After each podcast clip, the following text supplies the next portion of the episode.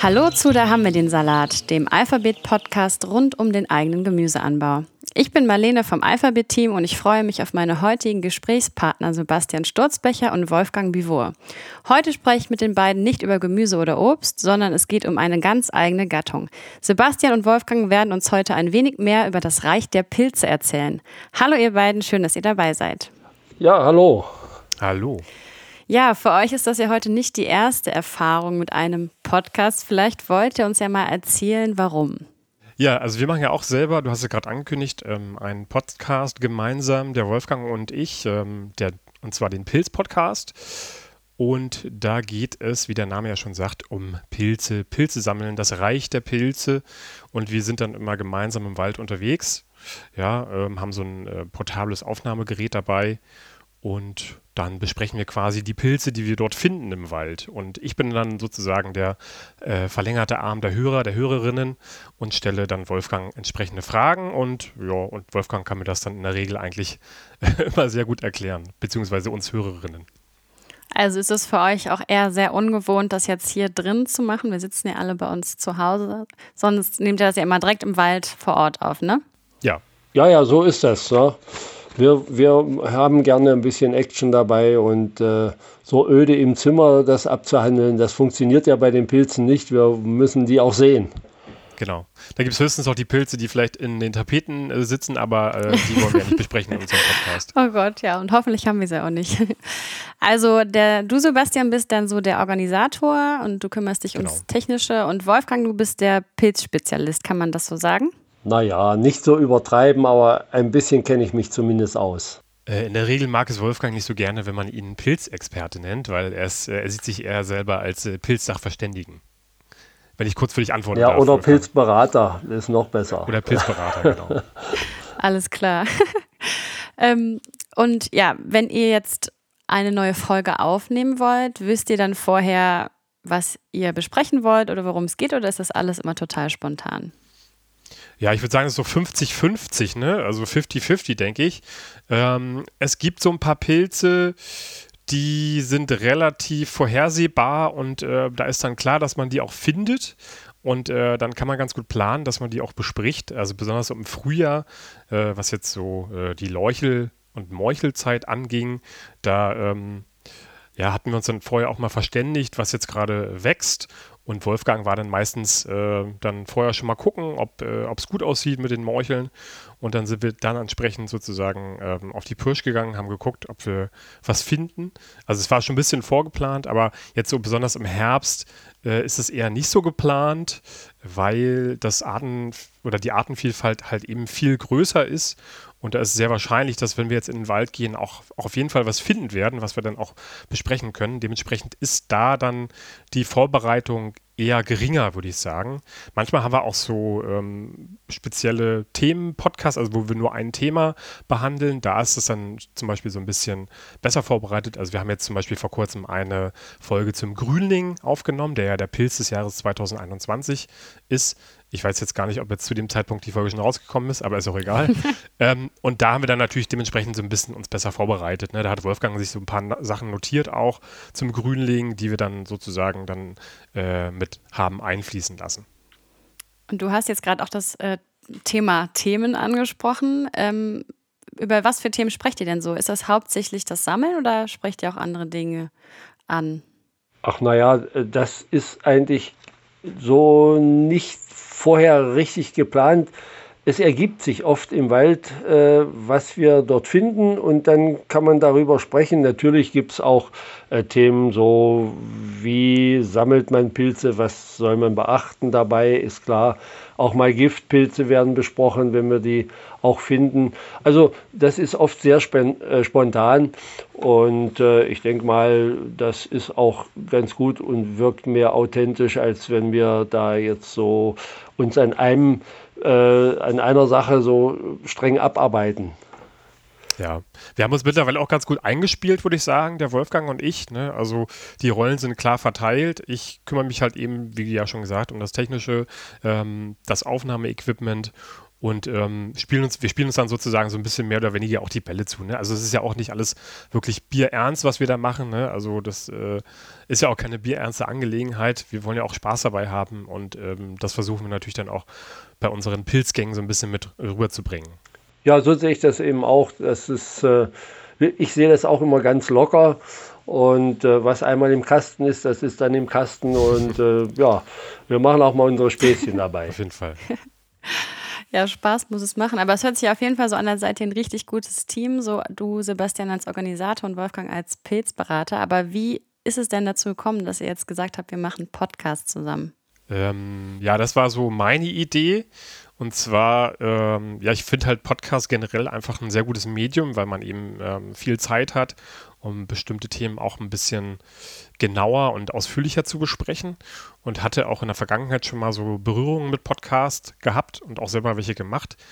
Und ähm, das Thema Pilze kam dann halt eben dazu, weil ich eben seit meiner Kindheit, äh, geprägt durch meine Oma, eben auch oft in den Pilzen war. Das ist dann so in den 20er so ein bisschen eingeschlafen. Da hat man dann so andere Sachen zu tun. Das ist vielleicht äh, mal interessant für einen anderen Podcast, aber nicht an dieser Stelle. Und dann so mit Anfang 30 kam das Interesse wieder hoch bei mir. Und ähm, ja, ich wollte dann irgendwie so ein bisschen mehr noch erfahren über Pilze, habe dann festgestellt, dass es halt eben über die normal üblichen Pilze, Marone, Steinpilz, Pfifferling, äh, darüber hinaus halt noch eben sehr viele andere interessante Pilze gibt, die man finden kann und die auch sehr lecker sind und die äh, ja eine interessante Geschichte hinter sich haben. Und habe dann gedacht, äh, jo, warum das Ganze nicht auch äh, mit einem Podcast in Verbindung bringen, ja, also mein Wissen sozusagen, was ich dazu generieren äh, wollte, einfach auch anderen Menschen zur Verfügung zu stellen. Und ja, so ist die Idee dann geboren und dann habe ich halt mal so ein bisschen rumgeguckt im Internet, äh, wie man fragen könnte und äh, bin dann irgendwann auf Wolfgang gesto gestoßen. Der ist ja Vorsitzender und Mitbegründer des, äh, Branden des Brandenburgischen Landesverband der Pilzsachverständigen und habe da einfach mal eine E-Mail hingeschrieben und Wolfgang hat dann auch ein paar Tage später geantwortet. Anfangs noch etwas skeptisch, weil er sich nicht vorstellen konnte, wie das Ganze halt eben nur über das Medium Podcast funktionieren kann, ähm, ohne Bilder. Und ähm, ja, dann haben wir mal telefoniert und dann habe ich ihm sozusagen so ein bisschen äh, erzählt, wie ich mir das vorstelle, eben auch begleiten mit Instagram, wo man, ja da, wo man dann ja auch die bildliche Ebene hat. Und dann hat es, glaube ich, gar nicht lange gedauert und wir waren gemeinsam mal im Wald unterwegs, haben so eine Aufnahme gemacht und das hat irgendwie dann irgendwie gleich ganz gut funktioniert. Oder wie siehst du das, Wolfgang? Ja, ja, völlig richtig. Hast du, hast du ganz richtig gesagt, ja. genau. Ja, und seitdem ist es halt irgendwie so ein, Entschuldigung, äh, seitdem ist es irgendwie so ein Selbstläufer. Ne? Also wir, wie gesagt, wir haben ja oftmals gar nicht so oft äh, so eine große Vorbereitungszeit. Wir gucken halt, was es für Pilze gibt. Wolfgang ist ja sowieso äh, vier, fünf Mal die Woche im Wald unterwegs und hat da einen guten Überblick, äh, was so gerade wächst. Und dann äh, telefoni telefonieren wir meistens ein paar Tage vorher miteinander und ähm, gucken, wann es dann zeitlich passt und gehen dann boah, so ein, zwei Stündchen dann durch den Wald und nehmen das Ganze dann noch auf. Ja, und ähm, das geht ja nur, weil du, Wolfgang, ja auch einiges über Pilze weißt. Und woher hast du denn das Wissen über Pilze? Naja, bei mir hat es eben, äh, Sebastian hat ja gesagt, äh, er hat sich jetzt so langsam für die Pilze interessiert. Bei mir hat das schon ein bisschen eher angefangen. Ja, und äh, seit Kindesbeinen sozusagen ähm, gehe ich damals mit den Eltern noch in die Pilze und auch habe auch ich habe dann gemerkt, da gibt es ja noch was anderes als nur die paar, die wir gesammelt haben und die für den Kochtopf waren. Und äh, die Pilzwelt hat mich äh, eben fasziniert. Und äh, man wollte natürlich dabei auch äh, ein bisschen neue Arten für den Kochtopf ähm, kennenlernen. Das war sicherlich der ausschlaggebende Punkt. Aber äh, wenn man etwas näher da sich mit befasst, dann merkt man, wie wie artenreich, wie formenreich und farbenreich auch die, die Pilze sind. Und das hat mich irgendwie fasziniert. Ja, und dann bleibt man dabei und erweitert sein Wissen so im Laufe der Zeit immer ein bisschen mehr. Und teilt es jetzt auch mit den HörerInnen vom Podcast. ja, klar. Und äh, ich mache ja seit Urzeiten auch Pilzberatung. Äh, die Leute kommen ja auch zu mir und äh, wollen wissen, was sie da gesammelt haben. Das macht schon Spaß. Ja, apropos Sammeln, ähm, das fragen sich bestimmt auch einige, die jetzt zuhören. Wo findet man denn am besten Pilze? Also ihr habt jetzt schon mal den Wald genannt, dass ihr da immer unterwegs seid, aber gibt es so spezielle Orte, wo man sagen kann, wo man schneller fündig wird? Ach, naja, also das kann man gar nicht so mit äh, zwei Worten beschreiben. Ich glaube, äh, natürlich ist der Wald äh, ein guter Platz, weil im Wald halt die meisten Pilze wachsen. Es gibt natürlich auch außerhalb des Waldes welche, äh, Stichwort Champignons oder Riesenboviste und sowas. Ähm, aber das muss, glaube ich, jeder für sich allein im Laufe der Zeit mal herausfinden. Ne, man muss äh, die, die Wälder aufsuchen und äh, dann abspeichern, wie sieht der Wald aus, wo ich die besten Pilze vielleicht finde. Ähm, natürlich ist klar, äh, so, so Wälder mit viel Unterholz, wo man kaum durchkommt, das lohnt meistens nicht. Oder wo Farnkraut wächst oder äh, Heidelbeerkraut. Äh, da ist es meist nicht ertragreich. Und hohes Gras stört natürlich auch. Erstens sieht man die Pilze dort nicht und dort wachsen auch meist nicht viele. Ähm, also so Mischwälder oder auch wie in, in, in unserer Gegend hier in, in, Brandenburg es viele Kiefernwälder oder Kiefernforsten, muss man sagen, gibt. Dort sind äh, natürlich bestimmte äh, Speisepilze, die die Sammler gern suchen äh, oft in großer Zahl vertreten, wie Maronen, Pfifferlinge, auch Steinpilze und sowas. Äh, und dann muss man darauf achten, dass eben diese, äh, der, der Wald ein bisschen auf, ich will nicht sagen aufgeräumt, aber eben nicht äh, so ein bisschen nackte Nadelstreu da ist oder Moos und nicht von anderem Bewuchs belegt ist. Das ist wohl am besten. Und darf man überall sammeln oder gibt es auch Gebiete, wo man das nicht darf, wo das nicht erlaubt ist? Naja, äh, also es gibt natürlich Gebiete, wo man nicht sammeln äh, darf. Das sind die Naturschutzgebiete. Und Naturreservate, dort ist das Sammeln äh, verboten, ist ja logisch. Und ansonsten auch vielleicht in Schonungen, die äh, aus Gründen, der, der, damit die nicht zerstört werden, die Neuanpflanzungen und so, die sind dann auch in der Regel eingezäunt. Da darf man natürlich auch nicht über den Zaun steigen. Aber ansonsten ist das äh, Sammeln überall erlaubt, egal ob Staats- oder Privatwald. Äh, Pilze sammeln darf man ansonsten überall. Äh, wenn ich da ganz kurz noch einhaken darf, ähm, genau das, was Wolfgang sagt. Und äh, was man auch noch bedenken muss, äh, das ist jetzt für den Herbst jetzt nicht so unbedingt relevant, aber theoretisch kann man ja das ganze Jahr über Pilze sammeln und auch Pilze finden. Und äh, besonders im Frühjahr, wenn bestimmte Tiere eben ihren Nachwuchs bekommen, sollte man eben die Waldwege zu bestimmten Zeiten auch nicht unbedingt verlassen, weil ähm, der Nachwuchs gestört werden könnte und vielleicht verstoßen werden könnte von ähm, dem Muttertier. Äh, da sollte man dann schon auch ein bisschen vorsichtiger agieren. Aber das ist vielleicht nochmal ein bisschen ähm, ja, fortgeschrittener, wenn man dann sozusagen anfängt zu gucken, dass man das ganze Jahr über ja auch Pilze finden kann. Als nicht, als jetzt nur im Herbst. Also schaut man nicht nur auf die Jahreszeiten und welche Pilze man vielleicht finden könnte, sondern schaut auch, wann ist es auch gut für die Natur und für die anderen Lebewesen selbst, wenn ich sammeln gehe. Das wäre der Idealfall. Ne? Äh, viele äh, wissen, denken nicht daran und äh, aber in der Regel ist ja die, der Herbst die Hauptzeit der Pilze und diejenigen, die sich im, im, Frühjahr oder im Winter auf den Weg machen, das sind dann schon eher äh, solche, die sich auch etwas mehr im Pilzreich auskennen und vielleicht auch ein bisschen mehr Verständnis für die Natur haben. Und wenn man dann Pilze findet, sollte man dann immer welche stehen lassen. Man kennt das ja vielleicht so bei Bärlauch oder so, dass man nicht immer alles direkt abschneiden soll. Gibt es da auch so eine Regel, die besser wäre für die Natur? Ja, äh, natürlich sollte man schonend sammeln und es ist ja, und vor allen Dingen äh, alte Pilze auch stehen lassen, damit sie ihre Sporen ausstreuen können. Äh, man müsste sich oder sollte sich eben mäßigen etwas. Und es ist ja so, dass es gar nicht erlaubt ist, äh, 10 Kilo Pilze nach Hause zu tragen.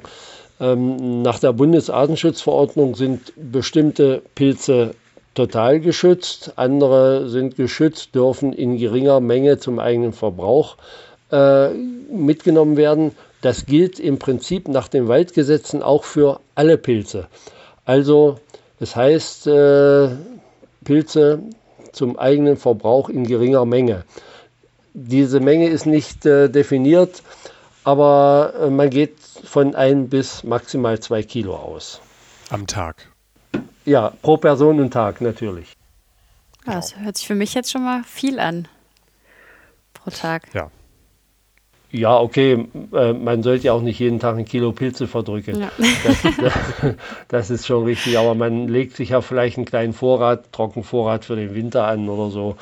Ähm, und äh, es ist natürlich so, es gibt Pilze, wenn man eine krause Glucke findet, die wiegt allein vielleicht schon äh, drei Kilo im ganzen, im ganz idealen Falle. Äh, da schneidet man natürlich nicht die Hälfte ab, um da noch ein Stück dann im Wald zu lassen. Das nimmt man dann schon mit. Aber äh, grundsätzlich gilt eben schonend sammeln, äh, sich nicht wie die Axt im Walde zu bewegen und auch daran denken, dass die Pilze nun mal nicht dazu bestimmt sind, um von Menschen verzehrt zu werden. Die haben ja eine ganz wichtige Aufgabe und Funktion im Haushalt der Natur. Ähm, aber um nochmal ganz kurz auf deine Frage äh, zu antworten, ob man jetzt äh, Pilze noch stehen lassen sollte, ähm, hat ja Wolfgang auch schon kurz angesprochen. Also die älteren, wenn man jetzt sich zum Beispiel an so Regeln hält, dass man halt jüngere und ältere Exemplare einfach nicht mitnimmt, also die, die eh zu klein sind, die lässt man sowieso ja stehen. Und die älteren Exemplare, die ja sowieso dann auch äh, manchmal für die eigene Gesundheit gar nicht mehr so gut sind, weil eben bestimmte Eiweißabbauprozesse schon äh, angefangen haben und das dann dem Magen nicht so zuträglich ist, die sollte man sowieso ja auch stehen lassen und wenn man das befolgt, dann lässt man ja genügend Exemplare stehen und ähm, ja, das sollte dann eigentlich auch für den Nachwuchs reichen. Oder wie siehst du das, Wolfgang? Ja, ja, das ist völlig richtig. Ja. Und bei manchen Pilzen ist es auch so, dass sie äh, tatsächlich sich so gut verstecken, wie zum Beispiel der Pfifferling, ja, der ja gerne auch unter Laub und Nadeln äh, sich verbirgt, dass man sowieso gar nicht alle finden kann. Ja, man muss ja bedenken, ähm, was wir sammeln, ist ja äh, im übertragenen Sinne nur der Apfel am Baum. Nicht? Das eigentliche Pilzmyzel lebt ja unterirdisch oder im Substrat, im Holz oder wo auch immer. Und äh, das wird ja dadurch nicht wesentlich zerstört. Man muss eben äh, sehen, dass man äh, die Pilze oder Löcher, die entstehen, möglichst wieder zudeckt, damit das Pilzmyzel an diesen Stellen nicht austrocknet. Also man kann da schon ein bisschen tun.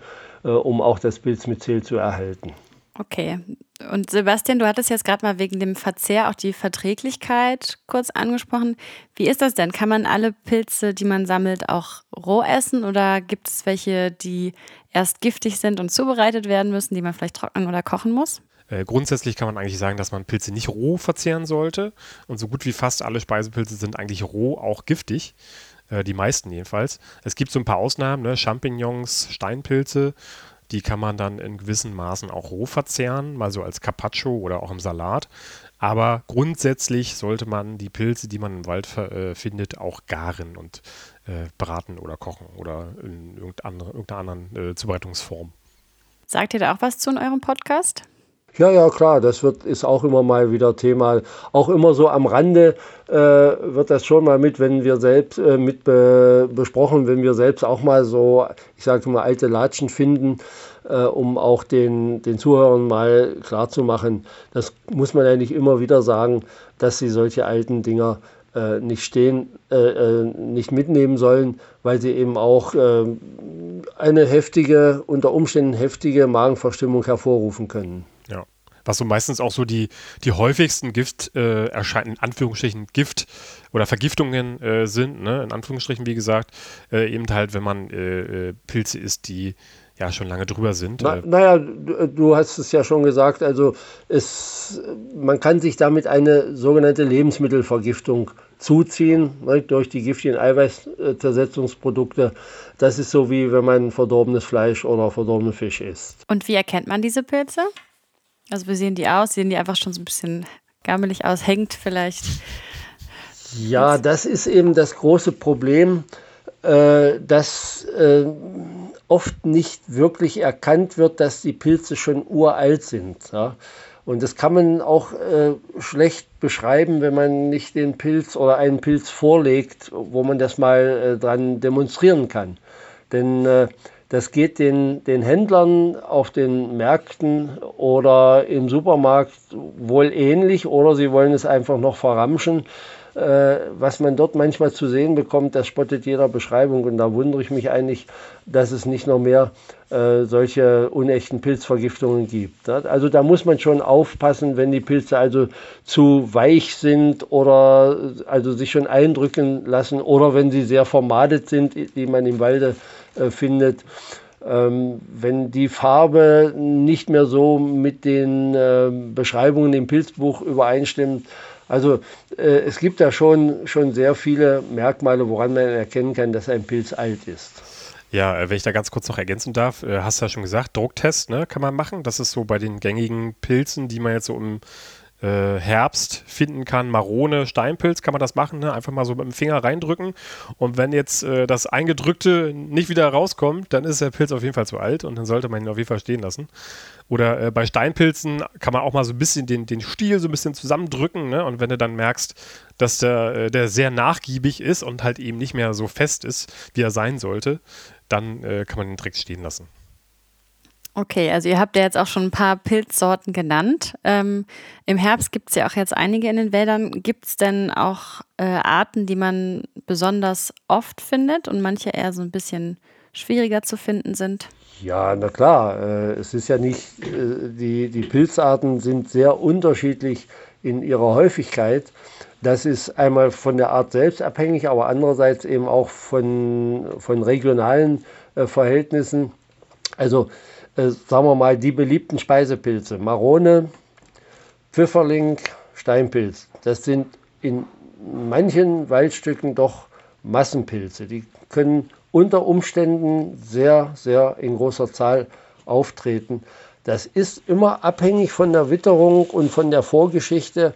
Äh, das lässt sich auch nicht vorhersagen, aber diese drei Pilzarten sind sehr häufig und es gibt natürlich noch einige mehr, die auch sehr häufig sind und noch häufiger vielleicht, aber die dann nicht so gerne als Speisepilze äh, gesammelt werden oder die vielleicht sogar ungenießbar sind. Ja, Pfifferlinge, äh, gutes Stichwort. Wir hatten dieses Jahr ein sehr gutes, oder jedenfalls äh, in bestimmten Regionen, hier in der Region Berlin-Brandenburg, gab es wirklich äh, massenweise Pfifferlinge. Es war teilweise ein sehr, sehr gutes Pfifferlingsjahr und ähm, ja, man kann auch momentan immer noch gute Funde machen. Bei denen ist es ja äh, ein bisschen schwieriger, weil die wachsen nicht so, nicht so schnell. Das heißt, wenn sie einmal abgeerntet sind, in Anführungsstrichen, dann dauert es immer so ein bisschen, bis die Jüngeren äh, nachkommen, gerade wenn es jetzt so ein bisschen kälter wird zum äh, Ende des Herbstes, Ende des Herbst hin. Ähm, aber ansonsten äh, würde ich sagen, kann man immer noch gute Funde machen. Äh, Marone ja sowieso generell auch in Brandenburg in den Kiefernwäldern. Ne? Ein Pilz, der, äh, wenn die Witterung stimmt, äh, massig zu finden ist, wie Wolfgang schon gesagt hat.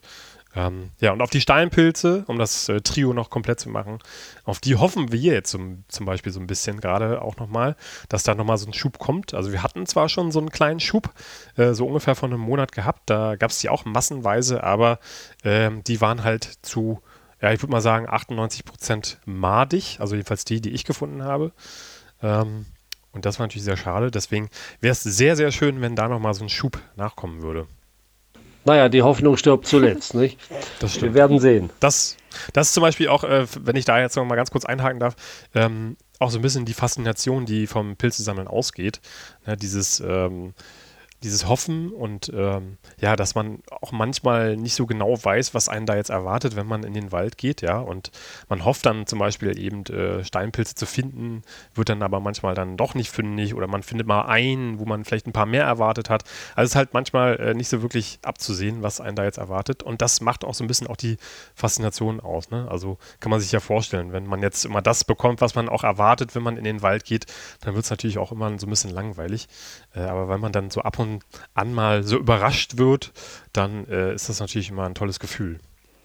Ja, wir kennen das von der Kartoffelernte immer. Wenn man dran zieht an der Pflanze, weiß man noch nicht, wie viele dranhängen und dann noch zu buddeln und immer mehr Kartoffeln zu finden. Das ist auch so ein Überraschungs- und Glücksgefühl, was man jedes Jahr erleben darf.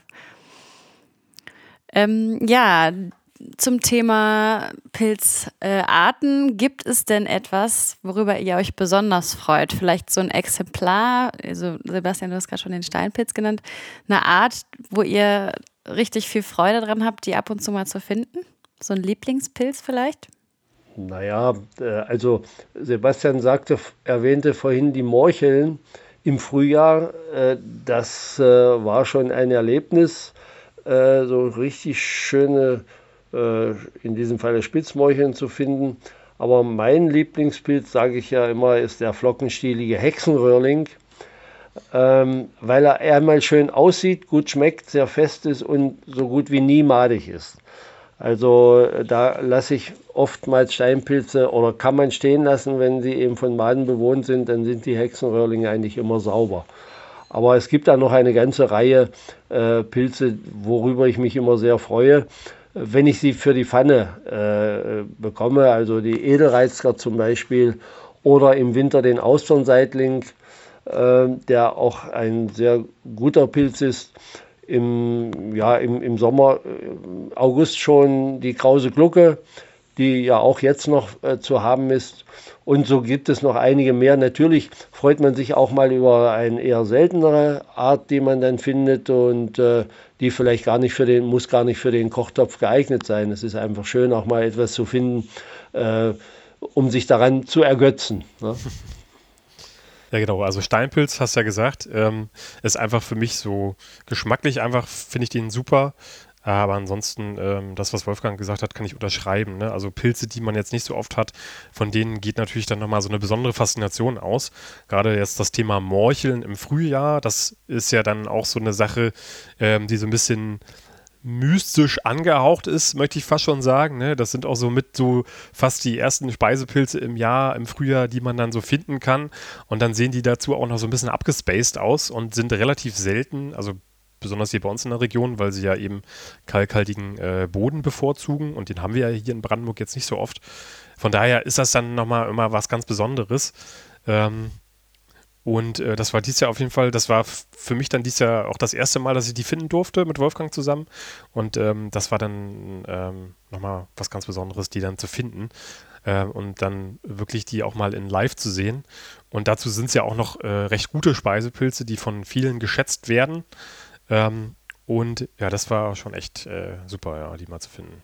Besonders, weil man das ja nicht so einfach kontrollieren kann, weil man das ja nicht bei sich jetzt unbedingt im Garten irgendwie äh, anbaut. Ähm, zum Thema Anbauen, da interessiert uns natürlich von Alphabet, weil wir eine App für den ökologischen Gemüseanbau sind, ähm, wie das denn mit den Pilzen ist. Also kann man Pilze selber anbauen? Übrigens, by the way, sehr gute Überleitung. ja, ja, klar, äh, kann man natürlich. Äh, allerdings Steinpilze nicht. Ne? Oder Pfifferlinge, das funktioniert nicht. Äh, alle Pilze oder viele Pilze sind ja in Symbiose mit Waldbäumen und die kann man äh, nicht, äh, also es ist nicht unmöglich, ähm, aber man muss da sicherlich ähm, ja, ewig warten, ob das klappt oder nicht. Äh, einzig und allein die Trüffel, die werden ja tatsächlich quasi angebaut aber das äh, bringt ja einen Haufen Geld und da kann man ruhig mal äh, dann äh, ein bisschen daneben greifen oder wenn das zehn Jahre dauert, äh, dann lohnt sich das hinten am Ende immer noch. Das geht also, äh, macht man mit oder versucht man mit Steinpilzen eigentlich nicht, das wäre unsinnig. Aber äh, alle Pilze, die nicht mit Waldbäumen in Symbiose leben, oder vielleicht nicht alle, aber viele davon, die lassen sich auch anbauen. Und äh, da gibt es natürlich einige Arten, die sich da besonders gut eignen. Das sind diese sogenannten Folgezersetzer, also zum Beispiel Champignons ja sowieso, die werden ja schon äh, in, in Fernost schon quasi fast seit Jahrtausenden angebaut und kultiviert. Und hier natürlich jetzt bei uns auch seit, äh, was weiß ich, 200 Jahren oder wie lange auch immer. Ähm, das Dazu braucht es aber doch ein bisschen Know-how, äh, um das zu machen. Äh, aber andere Arten wie zum Beispiel ein Austernseitling, der lässt sich relativ leicht züchten.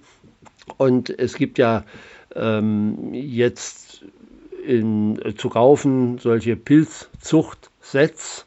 Ja, äh, da kann man sich so ein, so Klotz also so ein, so Substratblock ähm, auf den Balkon stellen oder in den Garten oder in, oder in den Keller, wo eben die einigermaßen die äh, Bedingungen, die er braucht, eingehalten werden und dann erntet man eben mal einen Schwung und vielleicht dann noch mal eine kleine zweite Ernte und dann ist das äh, Substrat erschöpft und äh, dann ist es reif für den Kompost. Äh, das ist wenig, wenig ertragreich, kostet einen Haufen Geld, aber es macht ein bisschen Spaß. Ja, man kann den Pilzen beim Wachsen zuschauen.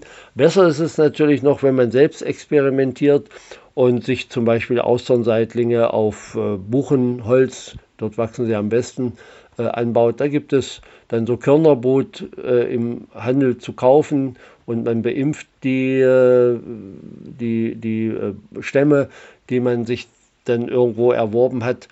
Ähm, das kann man machen und dann hat man dort auch im Garten an einer geschützten, schattigen Stelle unter Umständen über Jahre lang den Austernseitling.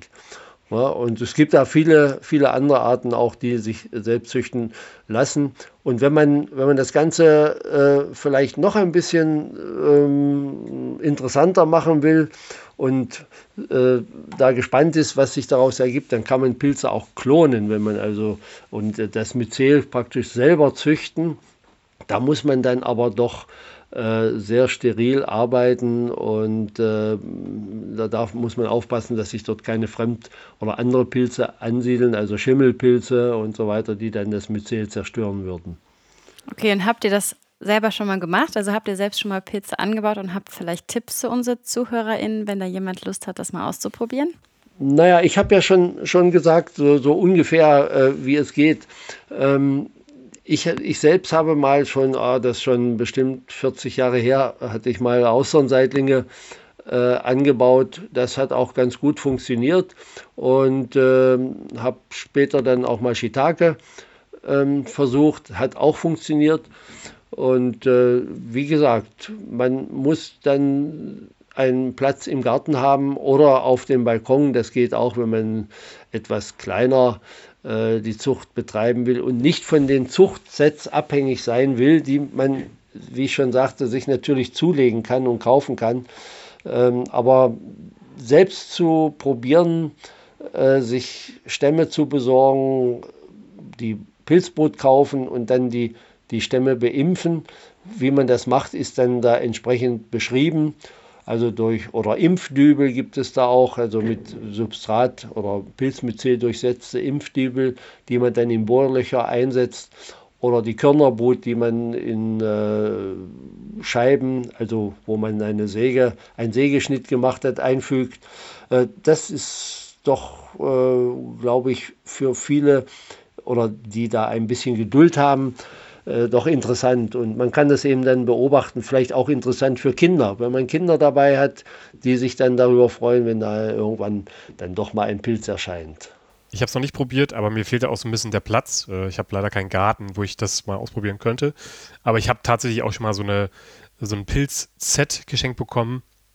Ich glaube, Champignons waren das oder so, vor ein paar Jahren mal.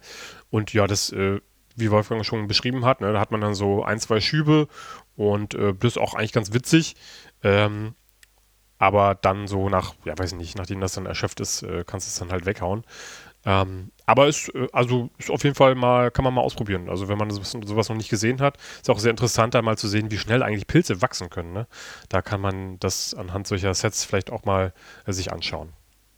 Also es hat beides so Vorteile, ne, wie ich höre. Also einmal zu Hause das zu machen, dann ist das ja, ja so ein kleines Experiment, man genau, kann ja. zuhören, aber im Wald hat man halt dieses Aufregende, die Überraschung und natürlich ist das auch ergiebiger wenn ja. man nicht immer einen Blog zu Hause hat, sondern noch so ein bisschen schauen kann.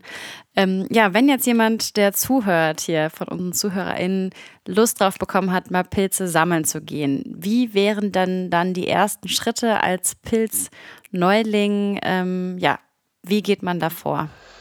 Ja, am besten, äh, wenn man absolut keine Ahnung hat, sollte man, also muss man zumindest erstmal wissen, Röhrlinge also die, manche sagen auch Schwammpilze mit einem Schwamm äh, unterm Hut oder Röhren unterm Hut und Blätterpilze, äh, also Lamellenpilze, auseinanderzuhalten. Also das, muss man erstmal wissen.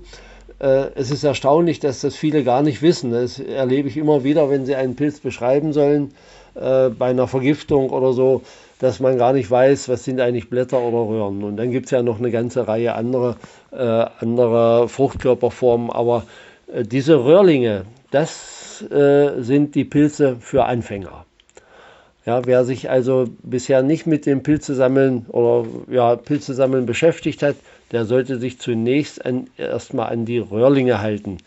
Denn unter diesen Röhrlingen gibt es keine stark giftigen Vertreter. Also da, wenn man da mal einen Fehlgriff machen sollte, äh, muss man keine vorzeitige Himmelfahrt befürchten.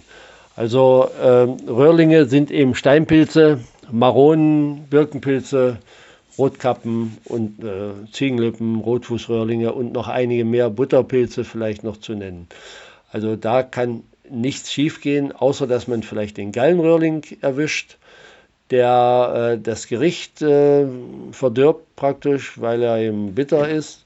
Und äh, daneben gibt es noch einige schwachgiftige Röhrlingsarten, die aber vergleichsweise selten sind. Ja? Äh, und in manchen Regionen äh, auch kaum wachsen. Also da muss man dann schon mal ein bisschen gucken, aber äh, wie gesagt, wenn man sich an die erstgenannten hält und die vielleicht dann zu Anfang mal mit dem Pilzbuch vergleicht, das sollte man auf jeden Fall tun. Und am besten ist es äh, noch oder noch besser ist es, wenn man jemanden kennt, der ein bisschen mehr Ahnung hat und da sich anschließt, mitgeht, vielleicht sogar einen Pilzberater in der Nähe hat, wo man sich dann auch seine selbstbestimmten Pilze mal bestätigen lässt. Also man muss sich schon ein bisschen damit beschäftigen und immer wieder mal mm, auch sich sicher sein, dass man die Pilze richtig bestimmt hat oder sich das bestätigen lassen. Dann lernt man im Prinzip so mit der Zeit auch einige äh, Arten dann kennen und dann wird da auch nichts schiefgehen. Wenn man sich an die Blätterpilze wagen will, da muss man dann schon ein bisschen äh, mehr äh, sich damit beschäftigen und zumindest wissen, dass es dort die äh, giftigsten Arten, die wir hier haben, auch gibt. Ja, ähm, wichtig ist eben, sich auch mit dem Pilzbuch zu beschäftigen und wirklich bei der Bestimmung jedes Merkmal emsig und genau mit dem Pilzbuch äh, vergleichen, was dort geschrieben steht. Bloß nicht auf die Idee kommen, sich äh, eine App, ans Pilz-App anzuschaffen und äh, denken, damit kann ich die Pilze bestimmen. Also das geht zu 80 Prozent schief. Und äh, da sollte man sich überhaupt nicht drauf verlassen. Das ist nur etwas vielleicht für solche Leute, die schon eine gewisse äh, Kenntnis mitbringen um dann vielleicht mal zu gucken, naja, könnte das der sein? Und dann auch die Merkmale, die dann in den Apps hinterlegt sind, nochmal genauestens vergleichen. Ja, äh, ergänzend noch dazu, äh, Wolfgang hat ja die Röhrlinge angesprochen. Und ich sag mal, das ist ja wirklich auch dann mal um auch mal zu sehen, ob einem dieses Hobby auch Spaß macht. Ne? Also man kann ja sozusagen mit diesen Pilzen anfangen und vielleicht merkt man dann da schon, oh nee, das ist irgendwie doch nichts für mich, Pilze sammeln. Aber dann ja, macht man einfach nicht weiter und wenn einem das dann wirklich zusagt und man hat irgendwie so ein bisschen Blut geleckt, dann passiert das ja quasi auch automatisch, dass man sich auch anderweitig umguckt, ne? dass man halt im Wald dann noch andere Pilze findet und dann halt eben mal checkt, ja, was könnte das denn für einer sein? Ist auch so, so eine kleine Schatzsuche, ne? also dass man halt irgendwie dann sozusagen nach und nach sein Repertoire an essbaren Pilzen oder auch nicht essbaren Pilzen, ähm, ist ja auch wichtig, dass man die erkennt, erweitert. Ne? Und ähm, das Ausgehen von den Röhrlingen ist eigentlich eine gute Sache. Ähm, das ist ja wie mit jedem Hobby so, ne? Man fängt das mal an und manchmal merkt man, oh nee, äh, das ist irgendwie doch nicht so meins und dann hört man wieder auf. Ähm, und so ist es halt eben beim Pilzesammeln auch. Und äh, dafür sind halt die Röllinge halt ein sehr guter Einstieg. Ähm, und dann hast du ja noch gefragt, was man noch so braucht. Würde ich sagen, ähm, eigentlich gar nicht so viel. Ja, so vielleicht so, wenn man jetzt auf äh, die Waldpilze aus ist, sollte man natürlich irgendwie auch einen Wald in der Nähe haben. Das wäre schon mal ganz gut. Äh, dann macht sich so ein Pilzkorb immer ganz gut. Ja, also da äh, ist es schon wichtig, in einen Korb zu sammeln, damit die Pilze halt luftig ähm, dort äh, drin äh, äh, den Weg nach Hause äh, auch heile äh, überwinden können und nicht irgendwie zusammengedrückt in so einer Plastiktüte oder sowas. Das geht halt gar nicht klar. Und ähm, ein scharfes Messer und dann kann man eigentlich schon loslegen. Vielleicht noch gute, gute Schuhe, ne, die halt auch mal nass werden können und Kleidung ist eh klar, ne, was man halt so anzieht, wenn man in den Wald geht, aber viel mehr braucht man eigentlich gar nicht. Also gutes Equipment, Interesse und ab die Post in den Wald. Genau. Ja, Einfach klar. mal machen. Einfach mal machen. Das ist doch ein gutes Schlusswort. Wolfgang und Sebastian, ich sage vielen Dank für das lehrreiche Gespräch und dass ihr euch die Zeit genommen habt. Wenn jemand von euch gerne mehr über Pilze erfahren möchte, dann informiert euch doch gerne unter www.pilzpodcast.de. Und wenn ihr vielleicht auch selbst Gärtnern wollt, dann geht doch einfach mal auf www.alphabet.org und plant mit Alphabet eure Gemüsebeete kostenlos. Das war's für heute mit Da haben wir den Salat, dem Alphabet Podcast. Danke nochmal an euch. Ich habe jetzt auf jeden Fall auch selber Lust bekommen, in den Wald zu gehen und Pilze zu sammeln. Und ja, ich wünsche euch noch weiterhin sehr viel Spaß und Erfolg mit eurem Podcast. Schön, dass ihr da wart. Ja, vielen Dank für die Einladung und äh, ja, auf jeden Fall viel Spaß im Wald und seid vorsichtig. Ja, dem kann ich mich nur anschließen. Auch viel, viel Spaß. Ich möchte keine Pilzvergiftung von euch erfahren. Das auch an alle Zuhörerinnen. Ich hoffe, dass wir uns auch bald wieder hören. Bis dahin viel Erfolg beim Gärtnern und vielleicht auch beim Pilze sammeln.